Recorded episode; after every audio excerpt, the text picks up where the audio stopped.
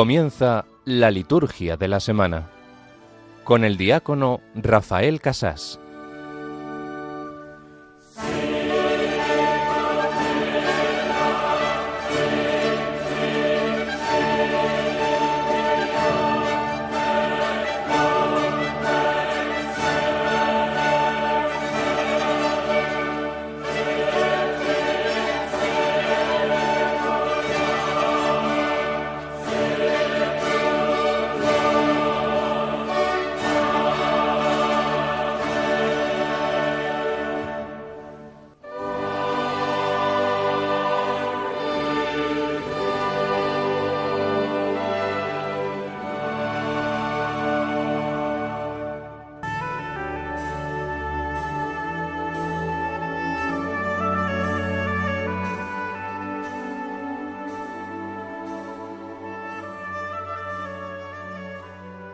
Oh Dios, que muestras la luz de tu verdad a los que andan extraviados, para que puedan volver al camino.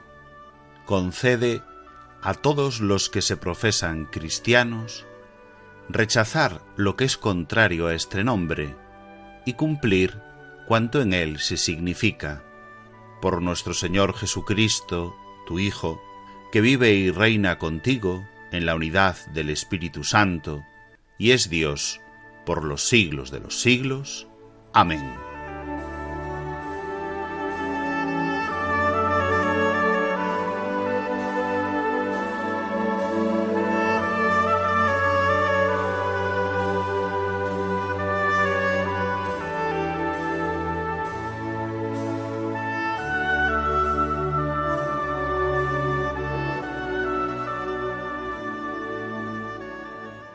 La luz de tu verdad.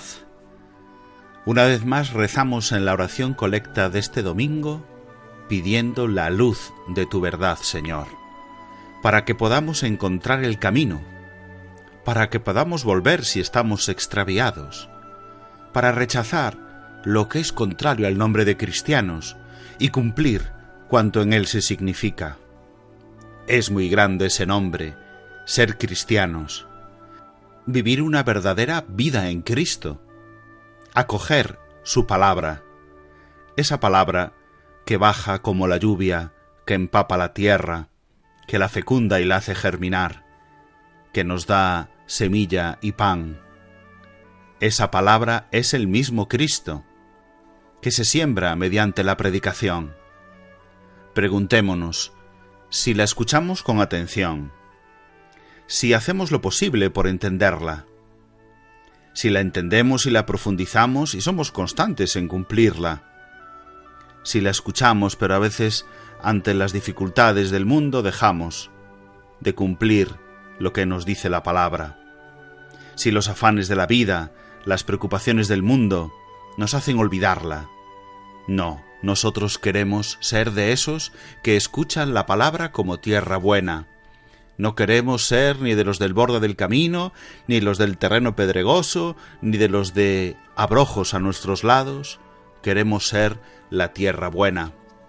Los sufrimientos y la gloria están en medio de ese camino, pero no se pueden comparar.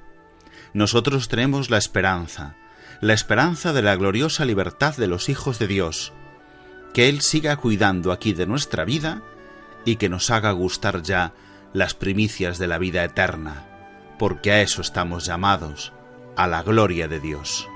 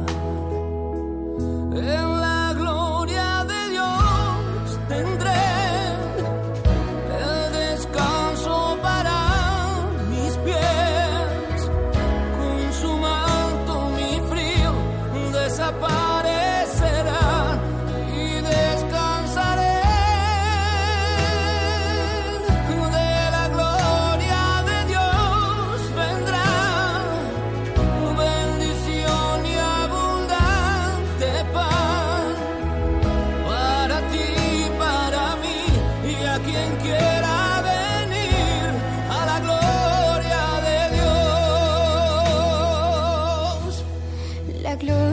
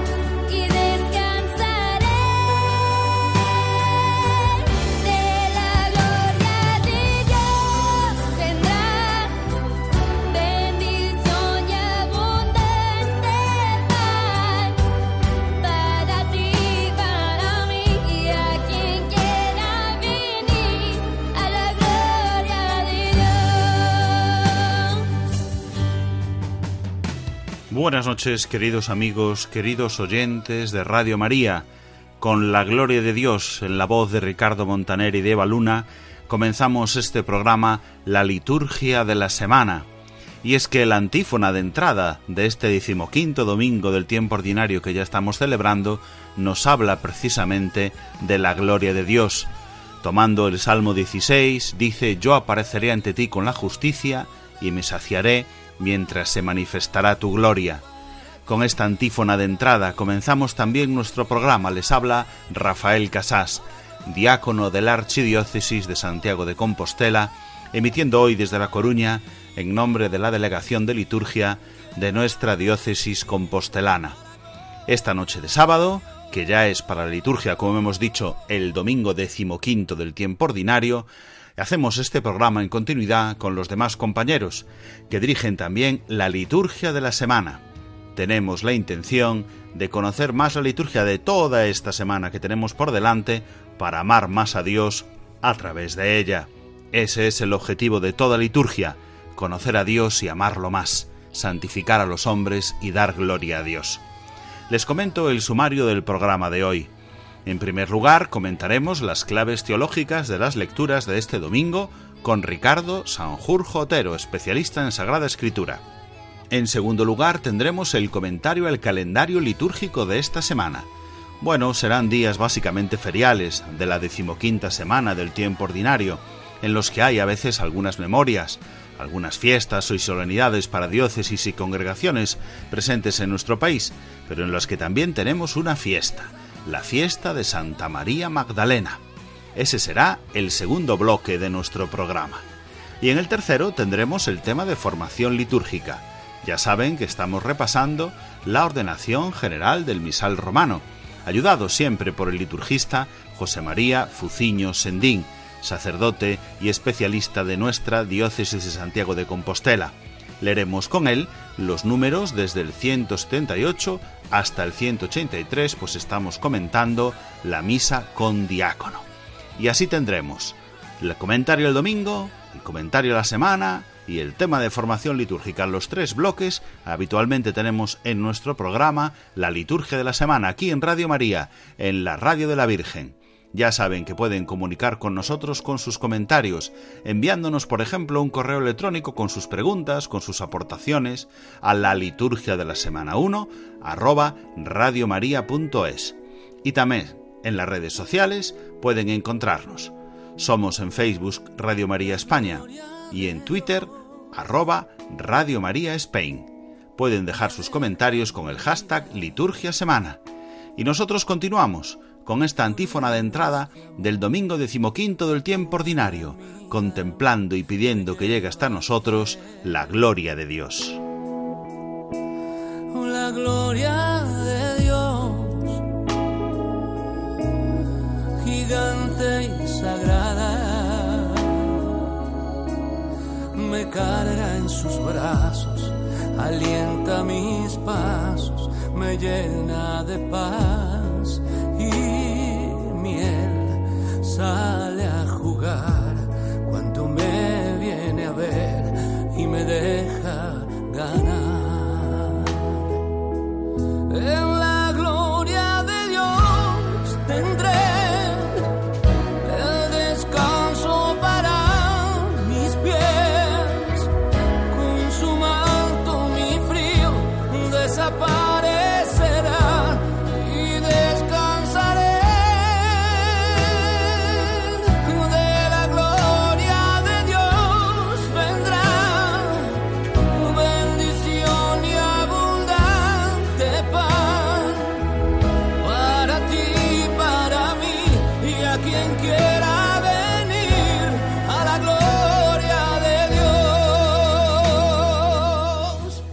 una noche de sábado más contamos con Ricardo Sanjurjo Otero, sacerdote y experto en Sagrada Escritura, para que nos comente, en la primera parte de nuestro programa, las lecturas de este domingo. Buenas noches, Ricardo.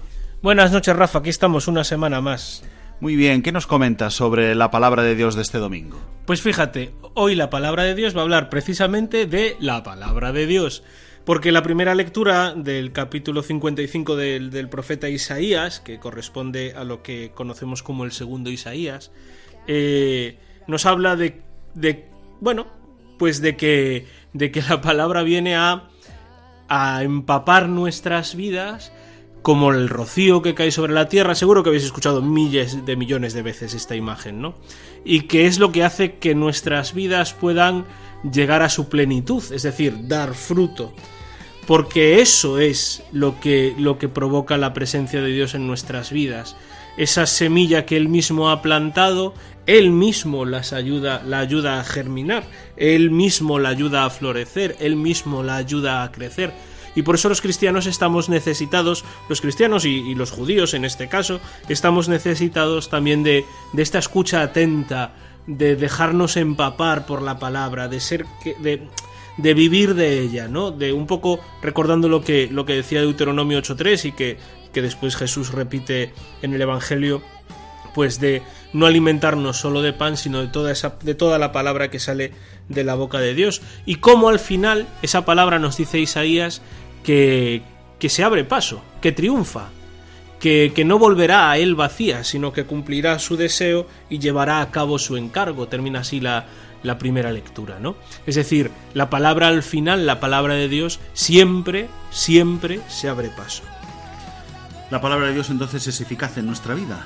Exactamente, como espada, como espada de doble filo. Pues mira, eh, ¿qué salvo tenemos precisamente? Pues, preci pues precisamente, y también ya preparando el terreno para lo que va a ser el Evangelio, tenemos que eh, la semilla cayó en tierra buena y dio fruto, esa semilla que es la palabra y que da esos frutos de justicia, utilizando el lenguaje del Evangelio de Mateo, que es el que estamos leyendo este año.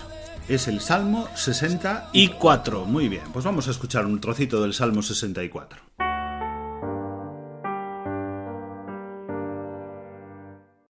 La semilla cayó en tierra buena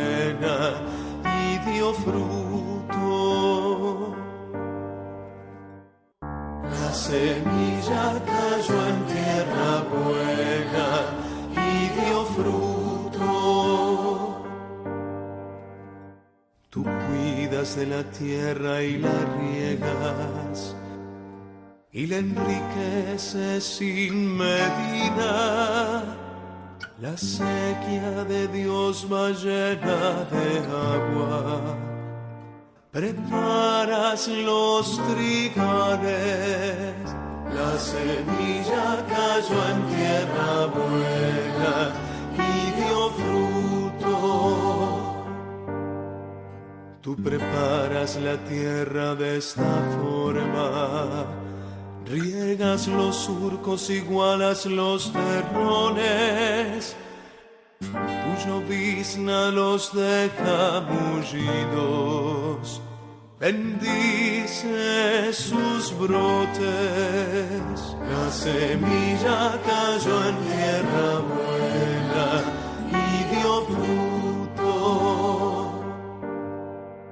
Coronas el año con tus bienes, tus carriles resuman abundancia,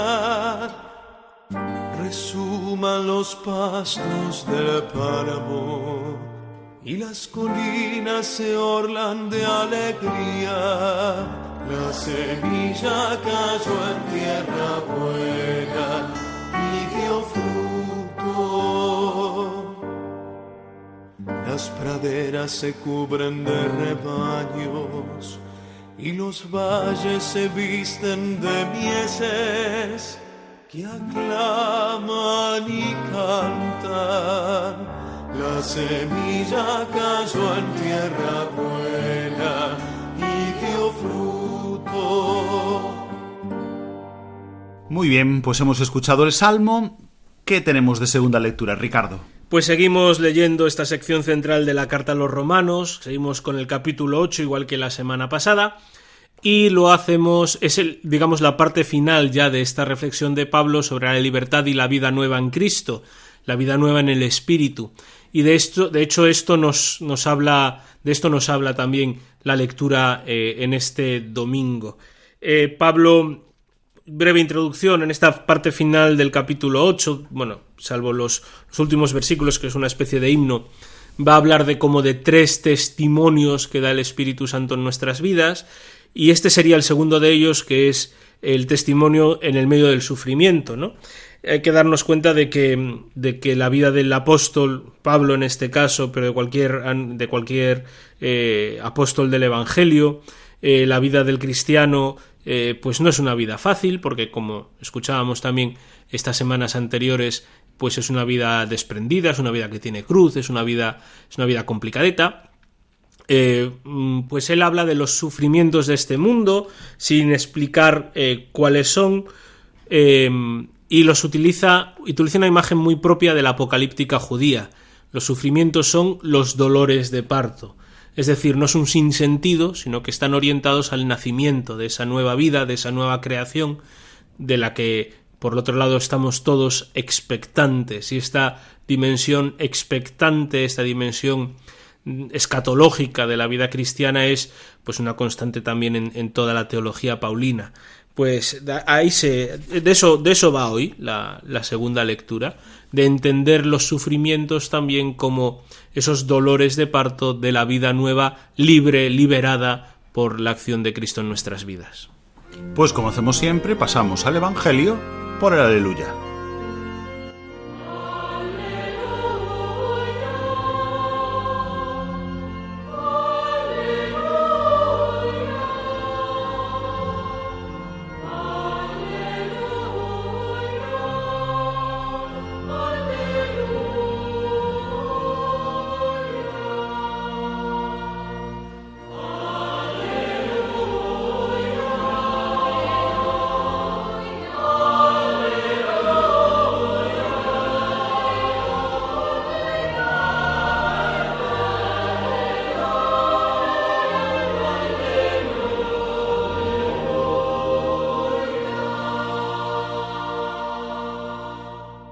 Aquel día salió Jesús de casa y se sentó junto al mar. Y acudió a él tanta gente que tuvo que subirse a una barca. Se sentó y toda la gente se quedó de pie en la orilla. Les habló muchas cosas en parábolas. Salió el sembrador a sembrar. Al sembrar una parte cayó al borde del camino. Vinieron los pájaros y se la comieron. Otra parte cayó en terreno pedregoso, donde apenas tenía tierra, y como la tierra no era profunda, brotó enseguida. Pero en cuanto salió el sol, se abrasó y por falta de raíz se secó. Otra cayó entre abrojos, que crecieron y la ahogaron. Otra cayó en tierra buena y dio fruto. Una ciento, otra sesenta, otra treinta. El que tenga oídos, que oiga.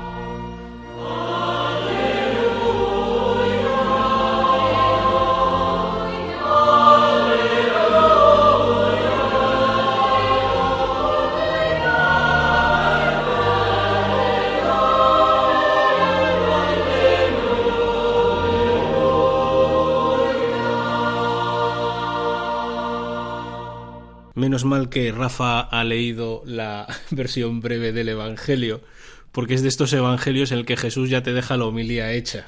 Entonces parece que el, que el predicador se, se repite. Pero yo creo que todos hemos escuchado, no sé, chopocientas mil veces este evangelio de, de, la parábola del sembrador. De hecho, fue el evangelio, le estaba comentando antes a, a Rafa que yo elegí en mi primera misa. Y, y más allá de lo que dice Jesús en la explicación, ¿no? De, de esos diferentes tipos de personas que acogen que cogen la palabra y que, que bueno que tiene resultados distintos también por sus circunstancias vitales eh, la insistencia que hace Jesús aquí ya no es sólo en la buena tierra, la mala tierra, el terreno pedregoso, las zarzas, las circunstancias de nuestra vida, sino que es también en este sembrador que es todo lo contrario a, la lógica humana, ¿no? Eh, yo creo que era el cardenal Bantuán el que decía que Dios no sabía de matemáticas, ni de agricultura, ni de tal, porque normalmente eh, los agricultores preparan muy bien la tierra, la aran, preparan el sitio para que, para, sobre todo, de alguna forma, eh, multiplicar la eficiencia de sus, de sus trabajos, ¿no? El Señor siembra de forma indiscriminada su palabra. El Señor eh, envía su palabra a la tierra, como escuchábamos en la primera lectura, como esa lluvia que lo empapa todo y que por tanto eh, no discrimina. Eh, había un anuncio, los oyentes más veteranos de, de, Radio María seguro que lo identifican, de una marca de refrescos muy conocida que era para los altos, para los bajos, para los gordos, para los flacos, para los de lejos, para los de fuera, ¿no? Y, eso es lo que es el Evangelio. Hay veces que nosotros tenemos cier cierta acepción de personas, eh, nos eh, somos reticentes o nos parece una pérdida del tiempo eh, anunciar, hablar de Dios en determinados contextos o a determinadas personas, porque total no lo vamos, no nos van a escuchar, total nos van a mirar mal, total, eh, pero ¿qué sabes tú?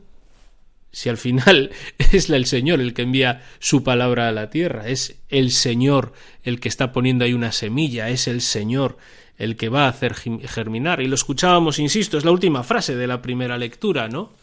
Es la, la, frase que decía Isaías, que decía que la palabra no volverá a mí vacía, sino que cumplirá mi deseo y llevará a cabo mi encargo y dará fruto, que es lo que decíamos en el Salmo, ¿no?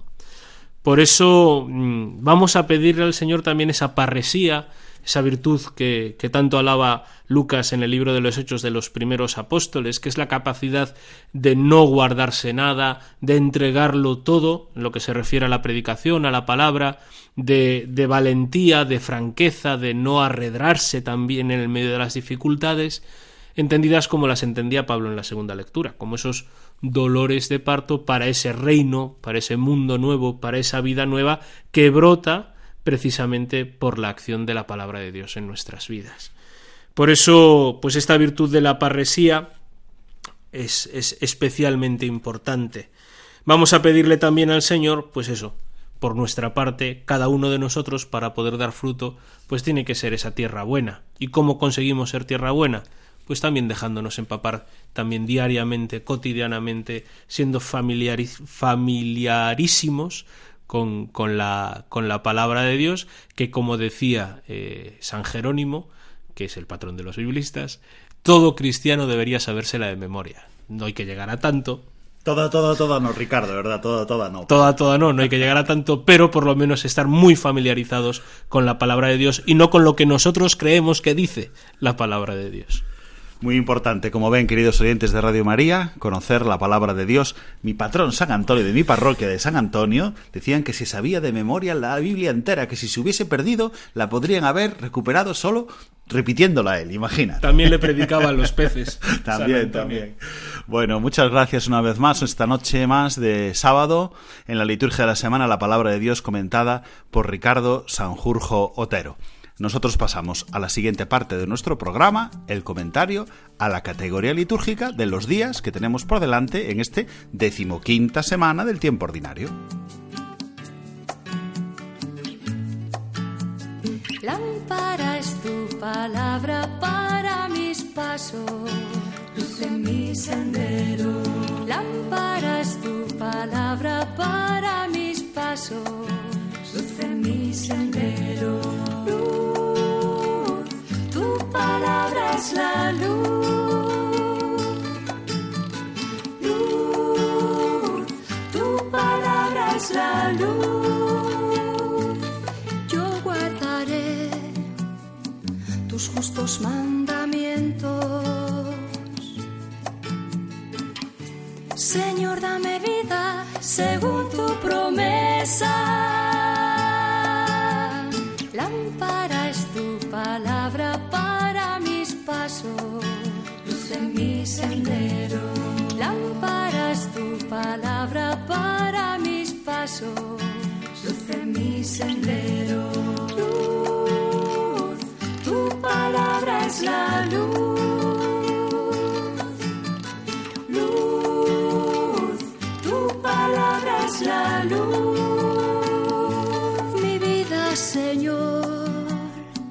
Está siempre en peligro. Pero no olvido tu voluntad. Lámpara es tu palabra para mis pasos, luz en mi sendero. Lámpara es tu palabra para mis pasos, luz en mi sendero palabra es la luz. Luz, tu palabra es la luz. Inclino mi corazón a cumplir tus leyes. Sé tú la alegría de mi corazón. Sé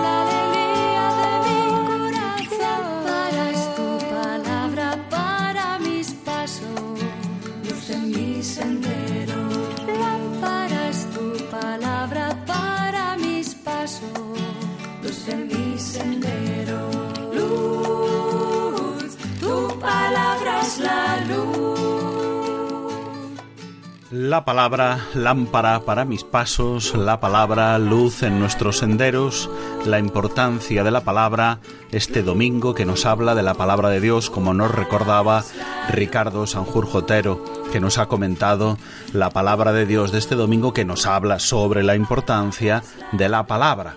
Y ahora vamos a nosotros a continuar con la segunda parte del programa, revisando qué palabra tenemos durante toda la semana, después de este comienzo del domingo que acabamos de tener, una media tarde, después de la hora de nona, con la misa vespertina del decimoquinto domingo del tiempo ordinario. Habrán visto, los que ya hayan asistido a esta misa vespertina del domingo, o los que asistan a la misa de mañana domingo, pues vestiduras de color verde, antífonas y oraciones propias, gloria, credo, prefacio dominical y recuperar el leccionario en el volumen 1A. Es decir, hemos tenido una vez más este Evangelio de Mateo que ya hemos escuchado. Este domingo, como todos los domingos del tiempo ordinario, no se permiten otras misas de difuntos excepto la misa exequial. Y además este domingo, el día 16 de julio, que Tradicionalmente se celebran también fiestas en muchos lugares marineros de mi tierra de Galicia y tantos lugares dedicados a la Virgen del Carmen. Es solemnidad, por ejemplo, para todas las gentes del mar, especialmente para el arzobispado castrense en su rama de la Armada, para los carmelitas también, la solemnidad de la bienaventurada Virgen María del Monte Carmelo, Día de las Gentes del Mar. A ellos también los recordamos en la liturgia de la semana. Vamos a continuar con la semana con el lunes, día 17, que tenemos un día ferial del tiempo ordinario. Ya saben lo que esto significa, que hay mucha libertad para escoger formularios para la celebración de la misa. Y volvemos a recuperar el leccionario común del tiempo ordinario, de los días de semana, 3 impar año 2023, año impar, leccionario 3, en esa versión, en el que recorreremos, por ejemplo, durante esta decimoquinta semana, el libro del Éxodo en la primera lectura. Y continuaremos leyendo el Evangelio de Mateo, que corresponde también a esta decimoquinta semana del tiempo ordinario. El día 17 lunes es eh, fiesta en Orihuela Alicante, en la ciudad de Orihuela, y también en Sevilla, la fiesta de las santas Justa y Rufina, vírgenes y mártires y es también fiesta en Segovia. En Segovia se celebra la dedicación de la iglesia catedral. Ya hemos dicho también en otras ocasiones que es esta fiesta, como es solemnidad en la propia catedral y fiesta en todas las parroquias de la diócesis que se unen al día en que se dedicó la iglesia catedral, la iglesia madre de esa diócesis, en este caso de Segovia. También en Zaragoza hay que hacer un recuerdo especial en el aniversario de la ordenación episcopal de Monseñor Vicente Jiménez Zamora, su arzobispo emérito. Y esto es lo que tenemos para el lunes día 17. En la mayoría de los lugares, un día ferial igual que sucede con el martes. El martes día 18, otro día ferial de estos comunes, del tiempo ordinario, donde vamos siguiendo al Señor en lo cotidiano de nuestra vida. El martes día 18 sí que tenemos que unirnos a la oración de la iglesia de Tuy Vigo, que recuerda el aniversario de la muerte de Monseñor José Dieguez Reboredo, su obispo emérito. El miércoles día 19 es otro día ferial en el que no hay tampoco ninguna solemnidad ni fiesta señalada, sí algunas memorias, pero ninguna fiesta ni solemnidad. Y el día 20 jueves no sucede lo mismo, es un día ferial una vez más en el que sí tenemos alguna fiesta y alguna solemnidad. Vamos a señalarlas. Por ejemplo, los carmelitas celebran la solemnidad de San Elías Profeta, que los carmelitas descalzos celebran como fiesta. En Burgos tenemos otra fiesta, que ya hemos dicho hace unos días en Segovia, pues aquí es en Burgos la dedicación de la iglesia catedral. Y las hermanas de la caridad del Sagrado Corazón de Jesús celebran la fiesta de las beatas Francisca del Corazón de Jesús Aldea Araujo y Rita Dolores del Corazón de Jesús Pujalte Sánchez, vírgenes y mártires, pues una fiesta propia de su congregación para los demás lugares, para todas nuestras parroquias, un día ferial del tiempo ordinario, igual que estamos viendo en la mayoría de los días de esta semana. También sucederá así el viernes día 21, otro día ferial del tiempo ordinario en el que celebran la fiesta de San Lorenzo de Brindis los capuchinos. San Lorenzo de Brindis que se puede celebrar pues como memoria libre en cualquier parroquia es fiesta para los capuchinos de este presbítero y doctor de la Iglesia y también la Sociedad del Divino Pastor Salvador y Hermanas del Divino Salvador celebran la fiesta del Beato Francisco María de la Cruz Jordán, presbítero. Eso tenemos el día viernes, otro día ferial, con estas señaladas fiestas y solemnidades. De manera que durante todos estos días de la semana, como ven, son ferias hasta llegar al sábado sábado día 22, claro, hasta la hora de non, hasta media tarde en que ya se celebra el domingo, pues el sábado es una fiesta para toda la iglesia. Es la fiesta de Santa María Magdalena. Ya saben, esta mujer liberada por el Señor de siete demonios, que se convirtió en su discípula, siguiéndola, siguiendo al Señor hasta el Monte Calvario, y que en la mañana de Pascua además mereció ser la primera en ver al Salvador retornado de la muerte y llevar a los otros discípulos el anuncio festivo glorioso de la resurrección. Celebramos el día 22 sábado su fiesta en toda la iglesia, Santa María Magdalena. Dejamos los días feriales para celebrar en medio de la semana esta fiesta de Santa María Magdalena. Por lo tanto, aquí tendremos vestiduras blancas, antífonas y oraciones propias, gloria, prefacio propio, muy hermoso, por cierto, ¿eh? la, la apóstol de los apóstoles le llama este prefacio. Y tendremos leccionario propio, volumen 4, ¿eh? el de las misas de los santos, decir, dejamos el leccionario 3, que es para los días feriales, los días de semana normales, ¿vale? Y utilizamos el leccionario propio de los santos para esta fiesta. Es el leccionario número cuarto. Y como es un día de fiesta, pues igual que sucede los domingos del tiempo ordinario, no se permiten las misas de difuntos excepto la misa exequial, es decir, hay que celebrar con el formulario de esta fiesta de Santa María Magdalena. Así termina la semana, así hemos comentado, esta decimoquinta semana del tiempo ordinario. Y ahora, para dar paso al siguiente bloque, vamos a escuchar, como hacemos siempre, la antífona de comunión. ¿Qué nos dice la antífona de comunión de este domingo? Pues podemos tener, por ejemplo, el Salmo 83, que dice Hasta el gorrión ha encontrado una casa, la golondrina un nido donde colocar sus polluelos, tus altares, Señor del universo, Rey y Dios mío. Dichosos los que viven en tu casa, alabándote siempre. Es una posibilidad de la antífona de comunión. Ya saben que es ese verso que nos da eh, un punto importante de meditación para mientras comulgamos o para encontrar un canto que, que nos ayude a la comunión sobre este tema.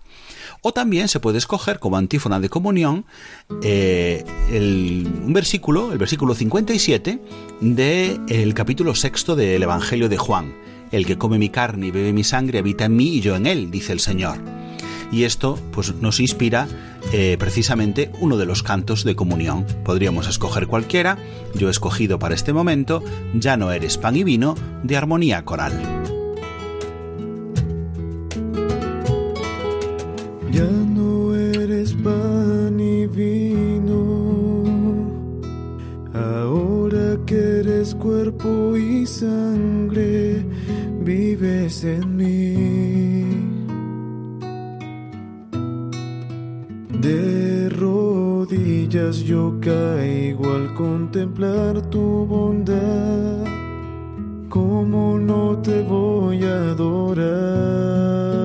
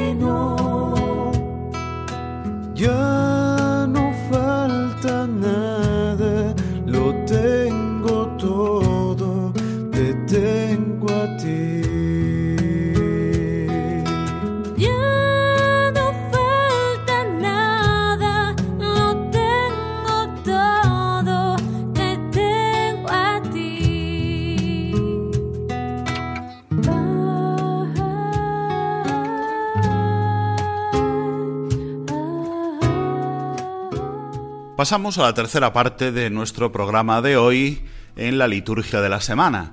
La tercera parte, como anunciamos en el sumario, es el comentario a la ordenación general de misal romano que hoy va a describir la liturgia eucarística. Y como siempre, hemos contado con la ayuda de don José María Fuciño Sendín, sacerdote de mi diócesis, de la Archidiócesis de Santiago de Compostela, y también abad presidente de la Real e Insigne Colegiata de Santa María del Campo de la Coruña, experto en liturgia y por lo tanto nos ayuda siempre a comentar esta eh, ordenación general del misal romano. Estamos con la misa con diácono y en la liturgia eucarística estamos en el número 178. Buenas noches, don José María. Buenas noches, don Rafael. Bueno, vamos a leer como siempre los números, si le parece, don José María, y luego vamos comentando. Tenemos unos cuantos por delante porque hoy queremos describir la participación del diácono en la liturgia eucarística. Dice el número 178. Terminada la oración universal, el sacerdote permanece en la sede y el diácono prepara el altar con la ayuda del acólito. Le corresponde en particular tener cuidado de los vasos sagrados. Asiste también al sacerdote cuando recibe los dones del pueblo. Luego pasa al sacerdote la patena con el pan que se va a consagrar. Vierte el vino y un poco de agua en el cáliz, diciendo en secreto, el agua unida al vino, y luego lo presenta al sacerdote. Esta preparación del cáliz puede también hacerla en la credencia. Si se emplea el incienso, ayuda al sacerdote en la incensación de las ofrendas, de la cruz y del altar. Y luego él o el acólito inciensa al sacerdote y al pueblo. Preparación de los dones, don José María. Está claro, ¿verdad? Eh, corresponde al diácono preparar eh, los, lo correspondiente a este momento de la celebración, extensión de los corporales, preparación de la patena y preparación del cáliz con el vino y una que se puede hacer también en la credencia. Una vez que está todo esto, se, lo presenta al sacerdote para que continúe el rito. Puede ayudar, o debe, mejor dicho, ayudar al sacerdote en la incensación, si hubiese, de las ofrendas, de la cruz y del altar. Luego, él o un acólito inciensa al sacerdote y al pueblo. O sea, incensar al sacerdote o al pueblo y al pueblo, perdón, lo puede hacer el diácono o un acólito. Normalmente creo que lo hace el diácono y está bien. Sí, si está el diácono, normalmente lo hace el diácono y si no lo hubiese, pues obviamente un acólito, alguien que, que ayude al sacerdote en la celebración. Pero como ya lo hemos descrito hace un par de días, hace un par de sábados, pues que es la primera función del diácono es asistir al sacerdote, pues por eso le asiste también en estas funciones. 179. Durante la plegaria eucarística, el diácono está en pie junto al sacerdote, un poco retirado detrás de él, para ayudar cuando haga falta, en el cáliz o en el misal. Desde la epíclesis hasta la ostensión del cáliz, el diácono permanece, como de costumbre, arrodillado. Si hay varios diáconos, al llegar la consagración, uno de ellos puede poner incienso en el turíbulo e incensar en el momento de la ostensión de la hostia y del cáliz. Plegaria eucarística. También lo describe muy bien. No hay ninguna duda, ¿verdad, don José María? Siempre. ¿Dónde, dónde se coloca? Poco podemos añadir porque está bien claro, ¿no? Eh, el diácono está un poquito detrás del sacerdote durante la plegaria eucarística. Porque tiene que ayudarle a pasar las páginas del, del misal, por ejemplo. Exacto. Y luego, si hay sensación, pues también la puede, puede hacerla un diácono. Y si no, se queda de rodillas durante la consagración, como todos los demás fieles, ¿vale? Es decir, los que no, los que no consagran se ponen de rodillas. Si hay concelebrantes, por, ello, por eso ellos quedan de pie pero los que no consagramos, como los diáconos y como los demás fieles, no consagramos, intentamos estar de rodillas aquellos que puedan, ya lo hemos descrito, ¿vale? Aquellos que sin dificultad puedan arrodillarse, permanecen de rodillas, de manera que los diáconos se arrodillan detrás, un poquito detrás del sacerdote. Y en el resto, pues permanecen cerca del sacerdote para poder ayudarle con eh, el, el libro o con el cáliz. Muy bien. 180. Para la doxología final de la plegaria eucarística, de pie al lado del sacerdote, mantiene el cáliz elevado, mientras aquel eleva la patena con el pan consagrado, hasta el momento en el que el pueblo haya dicho su amén. Recordamos, don José María, que es la doxología final. Sí, es eh, la alabanza de gloria al que concluye esta celebración con el amén de la comunidad. Esas palabras que dice el sacerdote. Solo el sacerdote. ¿Eh? Aquí, dice por Cristo con Él y en Él. Sí, pero aquí hay unas pequeñas, diríamos, discusiones. Si esto, cuando hay una concelebración, lo dicen todos o solo el celebrante principal. Yo personalmente me inclino por esto último. Solo el celebrante principal. El murmullo de muchos no es correcto nunca en las celebraciones. El celebrante principal lo dice y toda la comunidad responde con el amén. Y en ese momento está sujetando un poco elevado, eh, como tal cual acabamos... La patena y el cáliz. ¿Eh? La, patena, el sacerdote. El sacerdote y el cáliz, el, el diácono. El diácono. Muy bien. 181. Una vez que el sacerdote ha dicho la oración de la paz y las palabras, la paz del Señor esté siempre con vosotros, y el pueblo haya respondido y con tu espíritu, el diácono, si es oportuno, invita a darse la paz diciendo con las manos juntas y vuelto hacia el pueblo, daos fraternalmente la paz. Él la recibe directamente del sacerdote y puede darla a los ministros más cercanos.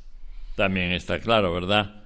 El rito de la paz, don José María. La paz es ya el sacerdote, la paz esté con vosotros, eh, y el diácono es el que invita a la comunidad a darse fraternalmente la paz. Dice si es oportuno, porque puede ser que nos quedemos solamente con la paz de palabra, eh, con ese la paz esté con vosotros y el pueblo responde y con tu espíritu, y no nos damos físicamente la paz. Pero si nos la damos físicamente, quien invita es el diácono.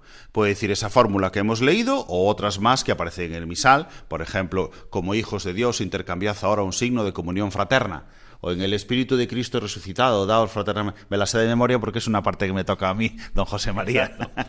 Eh, hay que recordar a este respecto que durante la pandemia, evidentemente, el rito de la paz se suprimió.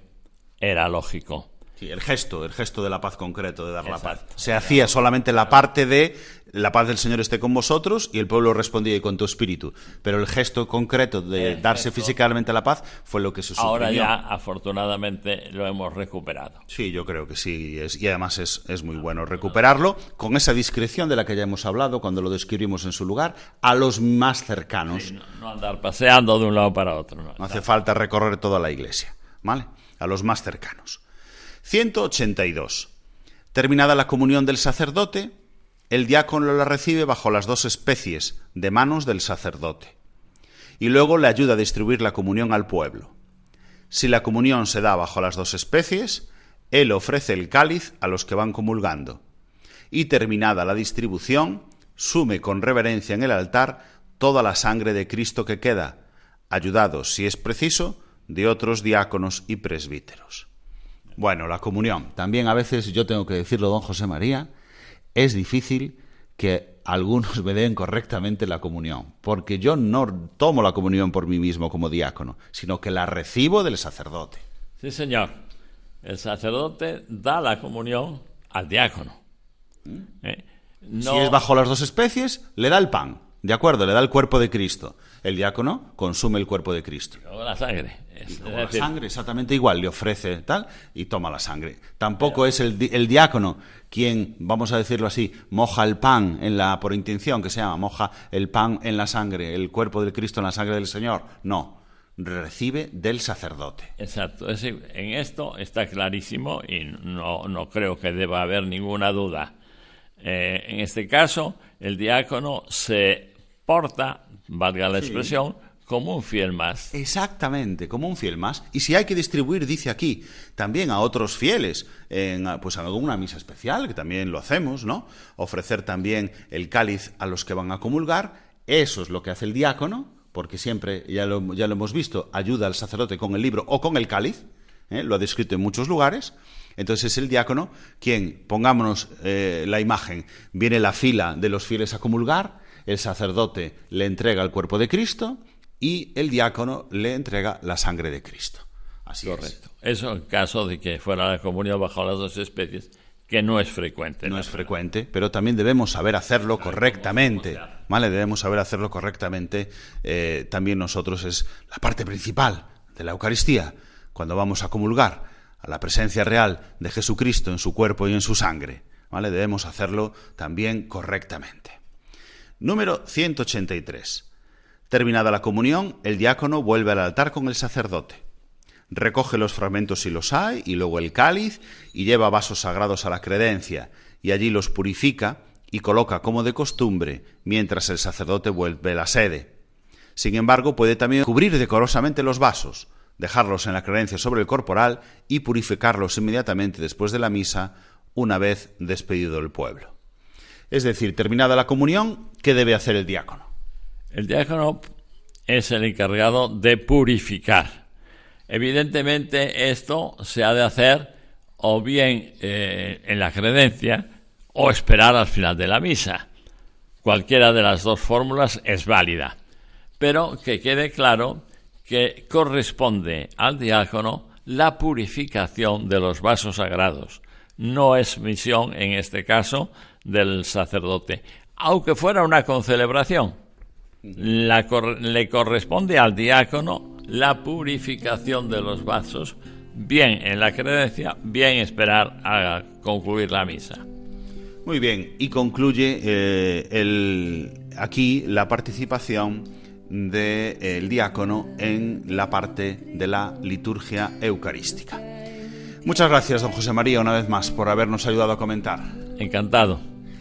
Despedimos a don José María Fuciño Sendín, delegado diocesano de liturgia de la diócesis compostelana y también abad presidente de la Real Insigne Colegiata Santa María del Campo de la Coroña. Si el muere, da mucho fruto. No habrá fruto sin semillas, no podrá crecer si el grano no da las suyas y su entrega es de mentira. No será fértil la tierra si no ablanda la semilla. El agua que empapa y besa el corazón de su vida. Si el grano de trigo no cae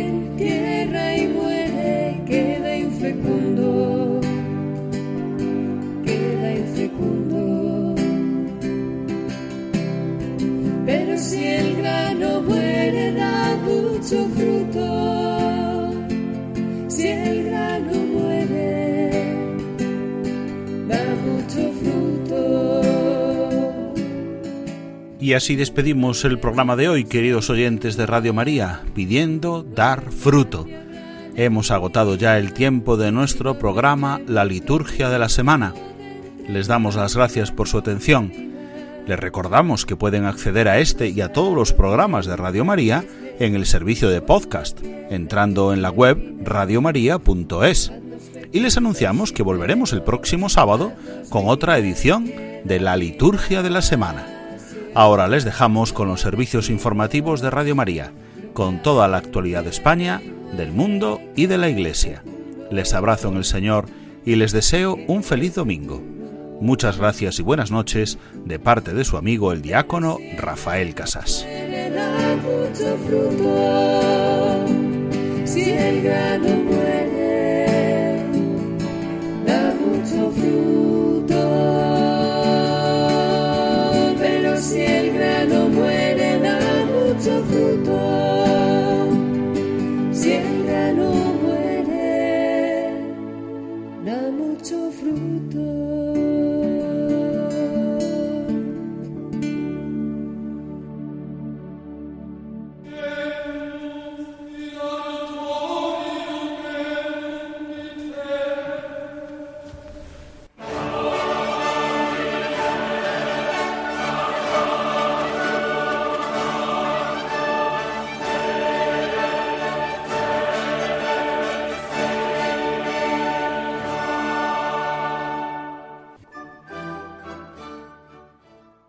Han escuchado la liturgia de la semana con el diácono Rafael Casás.